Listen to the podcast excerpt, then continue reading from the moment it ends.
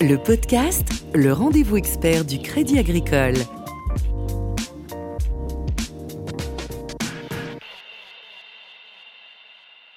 Bonjour à tous et bienvenue dans le podcast pour ce premier numéro de l'année.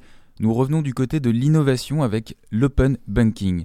Le mois de janvier est traditionnellement riche en événements consacrés à l'innovation et aux startups avec le Consumer Electronic Show de Las Vegas qui s'est achevé euh, mi-janvier et le Paris FinTech Forum à venir. Laurent Darman, bonjour. Bonjour. Vous êtes le directeur de la Fabrique by CA. Vous nous expliquerez un petit peu plus tard dans ce podcast euh, ce qu'est la Fabrique by CA, mais pour l'instant, revenons à l'open banking. C'est donc euh, l'association de deux mots anglais. Le premier voulant dire euh, ouvert pour open, le deuxième c'est banking, exprimant l'action d'exercer une activité liée à la banque. Ça, c'était pour l'entrée en matière, je dirais, d'interprétation linguistique, mais concrètement, Laurent Darmon, qu'est-ce que c'est l'open banking? L'open banking, c'est tout simplement la banque ouverte. C'est le passage d'une banque où tout était fait euh, à la maison à euh, la prise en compte d'un monde qui, au-delà du secteur bancaire, est de plus en plus ouvert, ce qui a fait le succès finalement de Google bah, c'est l'ouverture qu'il avait euh, à des systèmes d'exploitation comme Android ouverts à tous les téléphones. C'est euh, le succès d'Apple avec un, store qui euh, ouvre la porte à plein d'innovations faites par les autres et ramenées dans son écosystème.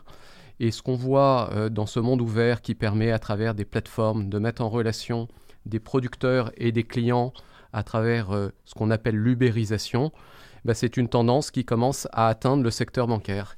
Alors, une tendance dont il était euh, plus ou moins euh, à l'écart jusqu'à maintenant et qui commence à prendre de l'ampleur. Hmm, des acteurs qui, au final, dont l'activité première n'était pas forcément la banque et qui ont commencé à, avoir des activités financières.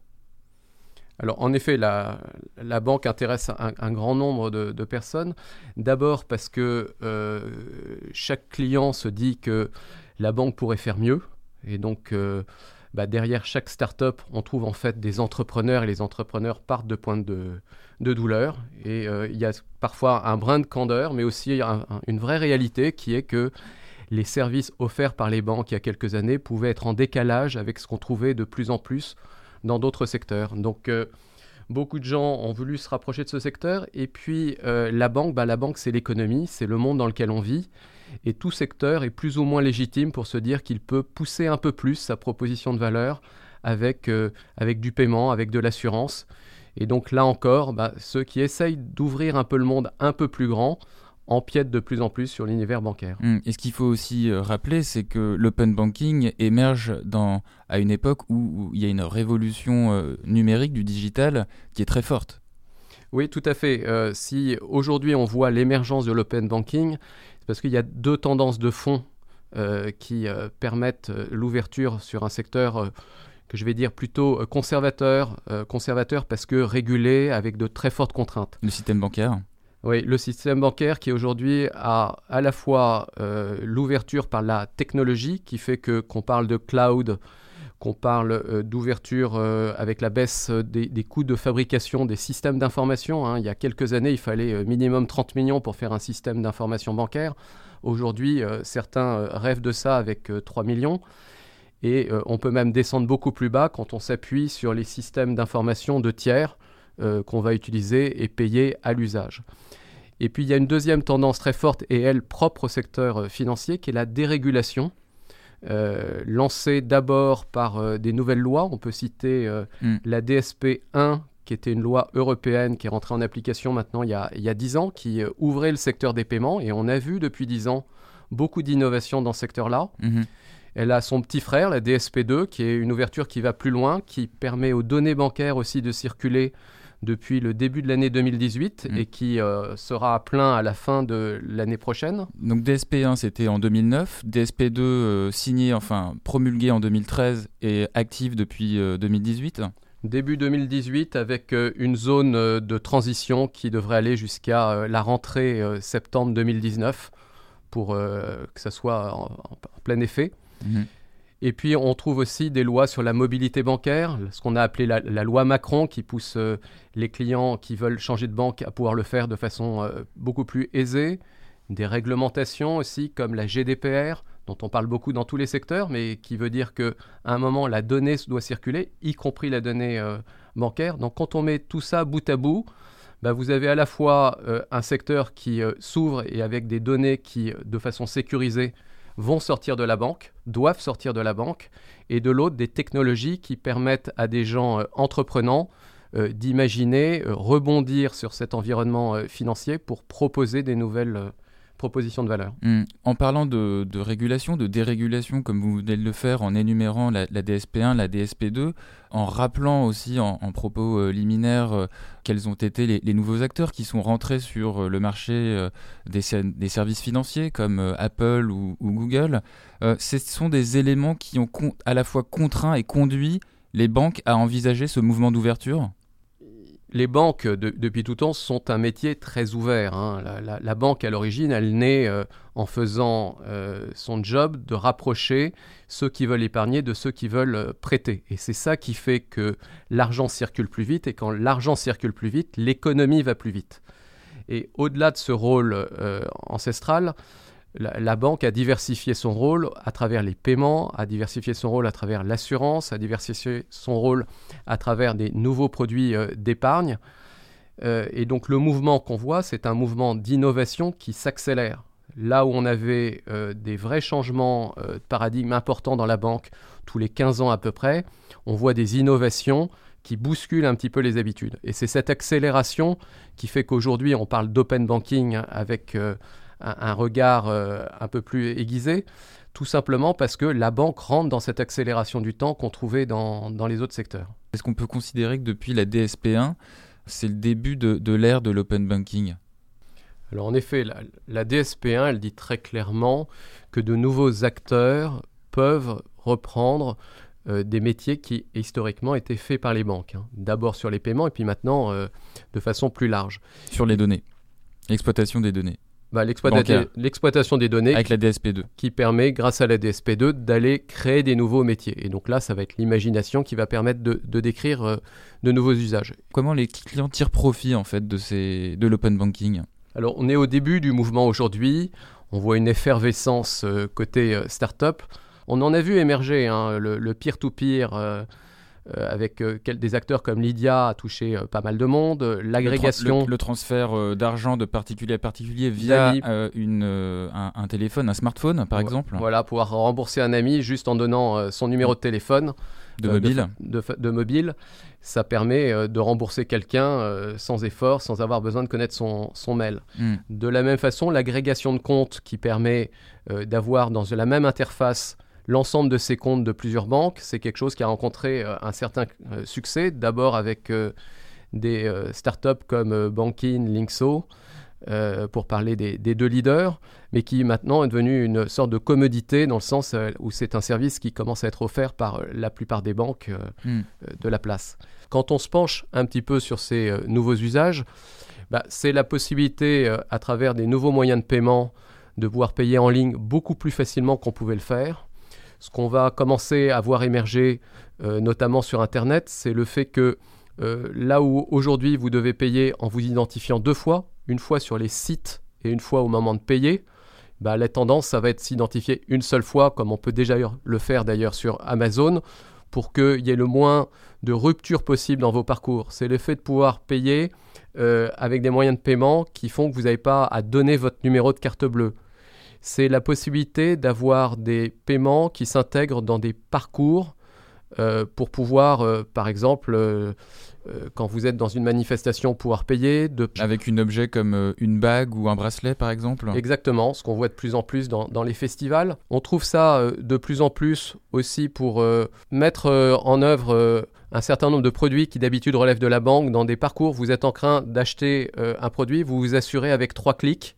Vous avez... Simultanément, en fait. Bah, en même temps que vous êtes en train d'acheter, on vous propose tout simplement euh, de vous assurer et pas avoir une grande assurance, juste avoir une assurance par rapport à ce dont vous avez besoin.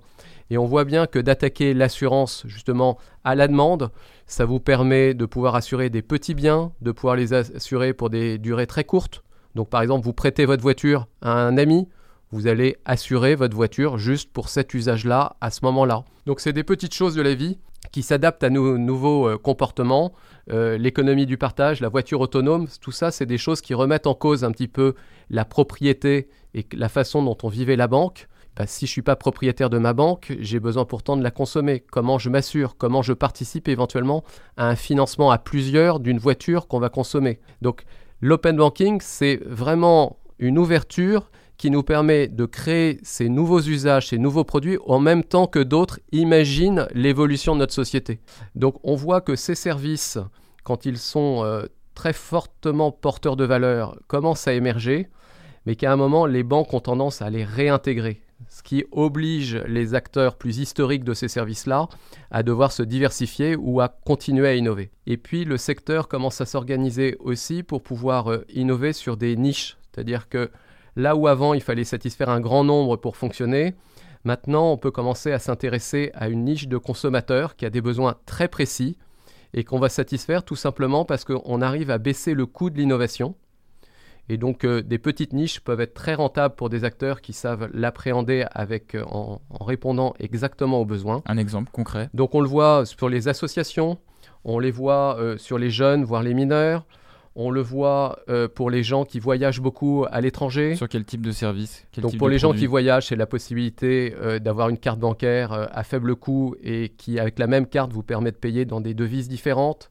Sur les associations, c'est la possibilité de pouvoir gérer le bancaire et le parabancaire, c'est-à-dire de ne pas être bloqué simplement avec le monde bancaire et que si vous avez besoin pour gérer votre association, d'avoir des membres, bah, vous gérez vos membres, c'est du parabancaire, de faire payer les cotisations tout d'un coup ça devient du bancaire, de gérer les attestations fiscales de ces membres-là, on retourne dans le parabancaire, de pouvoir enregistrer en comptabilité, on continue la chaîne de valeur, et puis vous avez besoin par rapport à tout ça d'avoir des rapprochements entre ce que vous avez dépensé sur votre compte et ce que vous euh, constatez.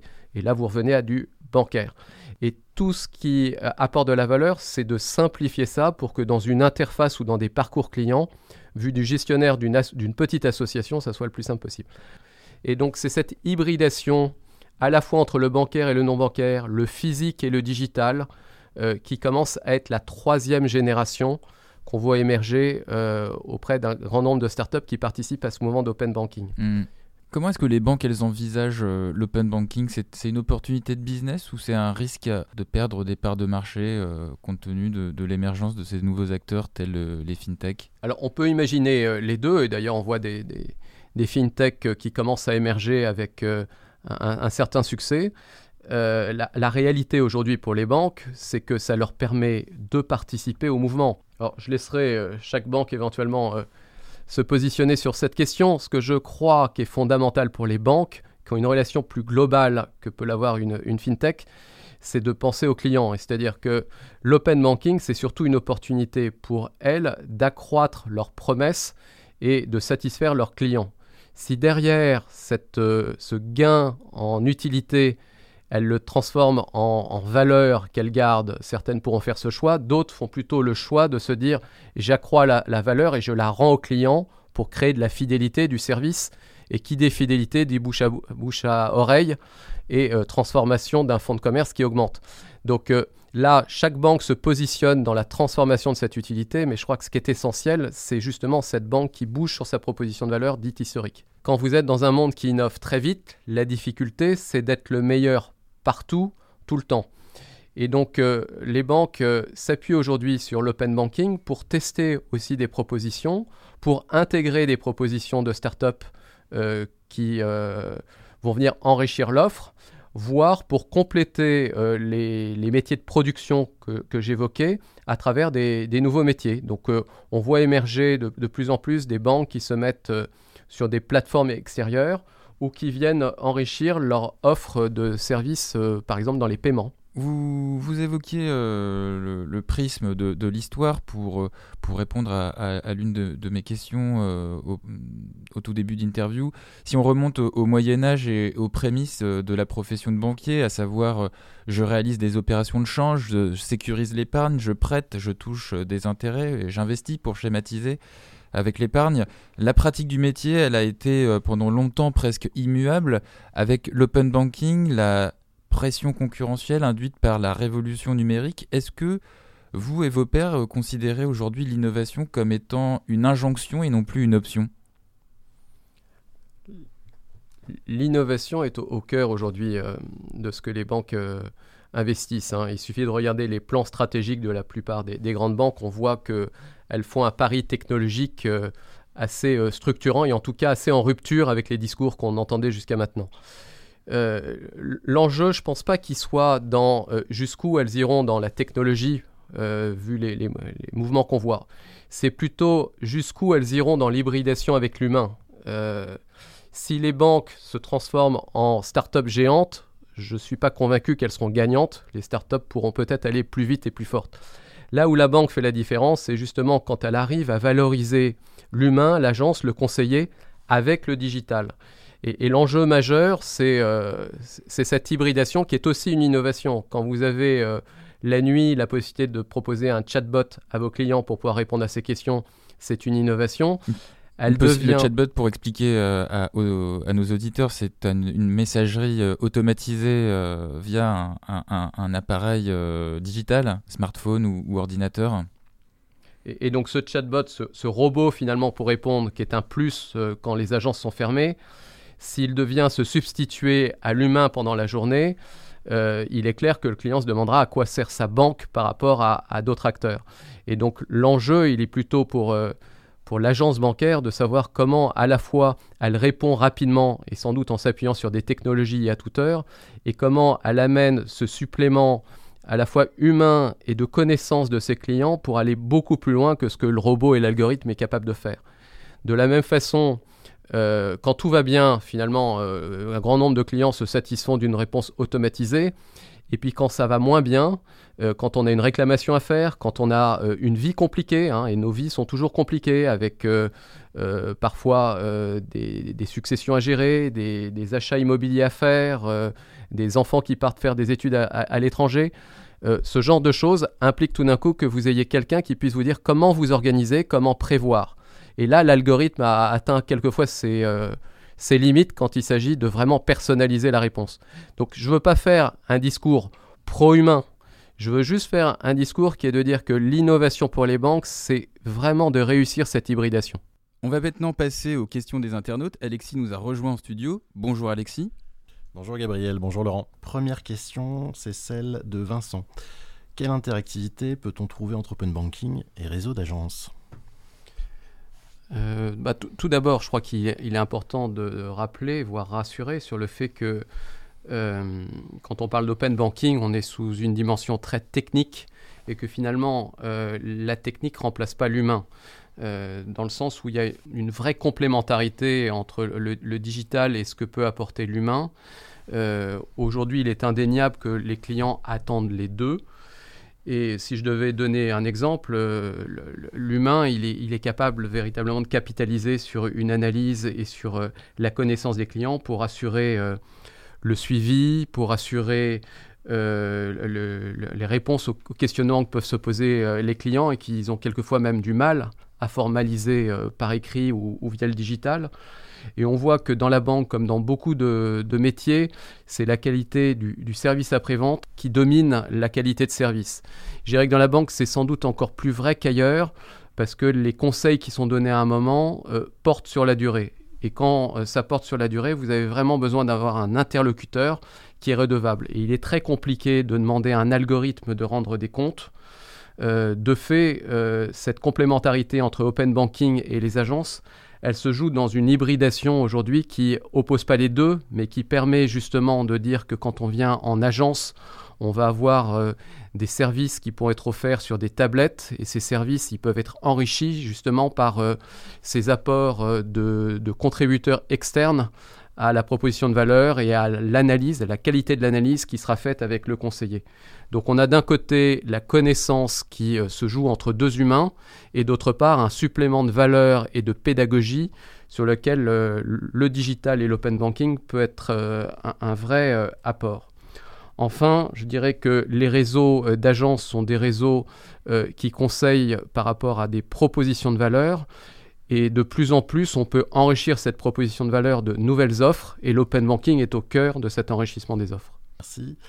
Euh, deuxième question, c'est celle de Gilles, hein, qui lui part de la directive européenne des SP2, qui serait une opportunité pour, euh, pour les banques, et vous pose la question suivante. Quels sont selon vous les ingrédients permettant de conseiller sécurité renforcée, RD externalisée, distribution augmentée, développement accéléré et satisfaction client? Alors il est vrai que la DSP2 est un coup d'accélérateur euh, euh, de, la création des API qui sont euh, à la base de l'open banking. Mais je crois qu'il est, important de rappeler que de nombreuses banques ont lancé des mouvements avant la DSP2. Euh, il y a pas mal de banques étrangères qu'on cite habituellement. En France, rien que le Crédit Agricole, avec le lancement de, de dès 2012, s'est inscrit dans cette logique d'ouverture. Une ouverture justement pour enrichir les propositions de valeur. Et je crois que la DSP2, elle est guidée surtout par cette volonté d'ouvrir un peu plus l'innovation dans le secteur bancaire et de permettre euh, à un certain nombre d'acteurs de se positionner euh, beaucoup plus librement et en ayant accès aux, données des clients.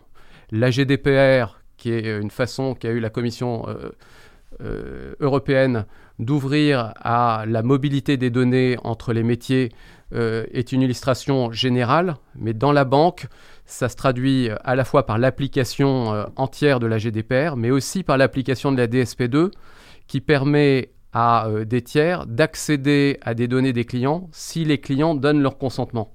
Et on voit bien que dans cette démarche, ça veut dire que euh, ceux qui, grâce aux clients, peuvent accéder aux données, peuvent proposer des, services euh, nouveaux. Et là, les banques ont un vrai choix entre être passive par rapport à cette euh, ouverture offerte par euh, la réglementation ou d'être active en, incitant le plus possible, voire en donnant des écosystèmes sécurisés pour qu'un maximum de contributeurs externes viennent renforcer cette valeur. Là encore, si je donnais un exemple au Crédit Agricole, la création d'un startup studio sponsorisé par le groupe à travers la fabrique by ça relève justement de se dire non seulement il faut proposer des API, mais il faut aussi que si des entrepreneurs arrivent avec des idées euh, riches, mais ne bénéficient pas euh, d'un écosystème financier qui est finalement quand même assez, euh, compliqué à maîtriser. on parle de sécurité, c'est une des dimensions à maîtriser, il y en a un certain nombre d'autres. Eh ben, si vous n'avez pas un écosystème pour vous aider, eh ben, on s'aperçoit qu'il est difficile pour un acteur extérieur de, venir enrichir cette proposition. Donc la création d'un startup studio, ça relève de cette même logique qui est une façon euh, d'externaliser de la recherche et développement, mais aussi de la canaliser par rapport à des priorités. Et je crois qu'au centre de, l'open banking, je l'avais dit tout à l'heure, mais euh, il y a d'abord quel est le choix stratégique de l'établissement. Une stratégie d'open banking, elle est d'abord guidée, euh, d'après moi, par que veut faire l'établissement financier. On peut partir dans tellement de directions euh, qu'on euh, pourra vraiment parler, pour reprendre les mots de votre question, de, développement accéléré, que si ce développement correspond à une stratégie gagnante pour le client et l'établissement pour qu'elle soit suivie dans le temps. Enfin, dernière question, celle de Romain qui nous dit Il y a un an, François Villeroy de Gallo, gouverneur de la Banque de France, appelait les banques françaises à construire sous 18 mois leur API de sécurité. Pourriez-vous nous dire où le groupe Crédit Agricole en est aujourd'hui sur ce sujet des interfaces de programmation vitales aux initiatives d'open banking? Alors la question est un peu technique, elle fait appel à, justement l'établissement de, ces nouvelles normes. Euh, deux dates euh, à avoir en tête. D'abord la DSP2, euh, lancement effectif en, 2015. Mais en fait, les, textes réglementaires qui donnaient le cadre précis de fonctionnement de, ces API n'est paru qu'en mars de l'an dernier. Donc vous voyez, c'est assez récent, il y a moins d'un an. Euh, donc la question en effet du temps pour euh, les déployer euh, dans les délais, elle se pose pour chaque établissement. La, contrainte, c'est d'être opérationnel en septembre 2019. C'est presque demain hein, pour une banque. Bah, je peux rassurer là-dessus. Hein. on n'a pas de raison, nous, d'être inquiets côté Crédit Agricole. Sachant que dès aujourd'hui, on a des premiers tests qui sont en cours avec des établissements tiers pour s'assurer que ça fonctionne bien. Et fonctionner bien, c'est à la fois la complétude des API réglementaires, mais c'est aussi être capable d'avoir un, processus opérationnel euh, efficace, d'avoir la sécurité qui est logiquement attendue euh, par tous, et enfin euh, de, pouvoir être sûr que euh, ça fonctionne bien en aller-retour et dans les délais préconisés par la loi. Il y a des délais très stricts imposés par la loi et là-dessus encore, je ne suis pas très inquiet euh, d'ici septembre prochain. Ok, merci Laurent et à très bientôt. Merci Alexis. C'est la fin de ce podcast. Vous pouvez retrouver cette interview sur notre page LinkedIn Groupe Crédit Agricole et notre page SoundCloud. Vous pourrez poser vos questions à nos prochains invités via notre page LinkedIn. À très bientôt. Le podcast, le rendez-vous expert du Crédit Agricole.